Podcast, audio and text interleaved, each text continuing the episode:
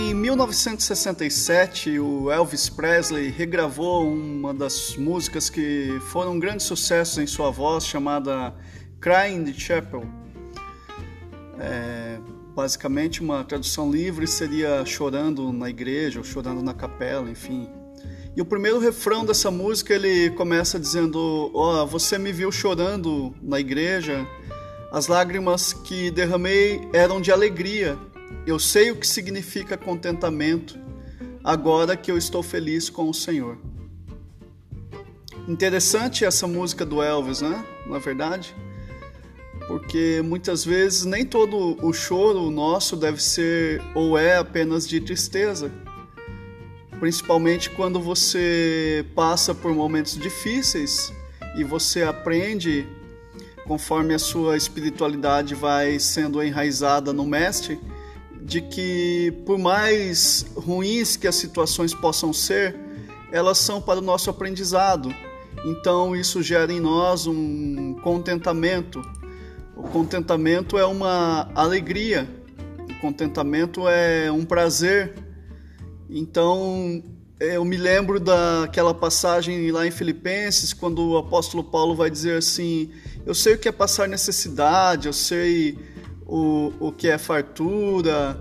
Antes ele fala: Olha, eu não estou dizendo porque eu sou necessitado, porque eu aprendi a adaptar-me a qualquer, a qualquer circunstância.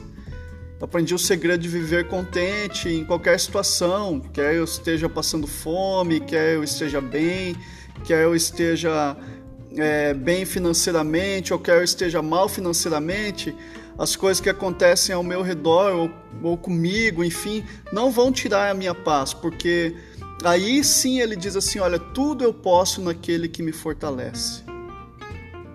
Então é isso, é a gente saber que estamos passando por tribulação e mesmo dentro de nós há uma força motivadora tão grande, essa força se chama o Espírito Santo, é o Deus que habita em nós.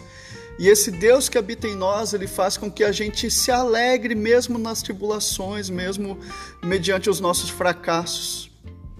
Então tenha isso, aprenda a viver contente, assim como o apóstolo vivia e assim como nós temos aprendido a viver contentes em qualquer situações.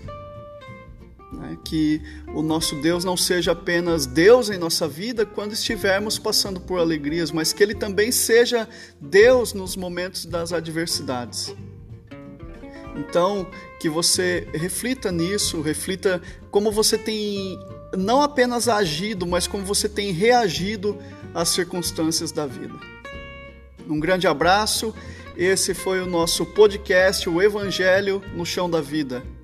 Crying in the Chapel.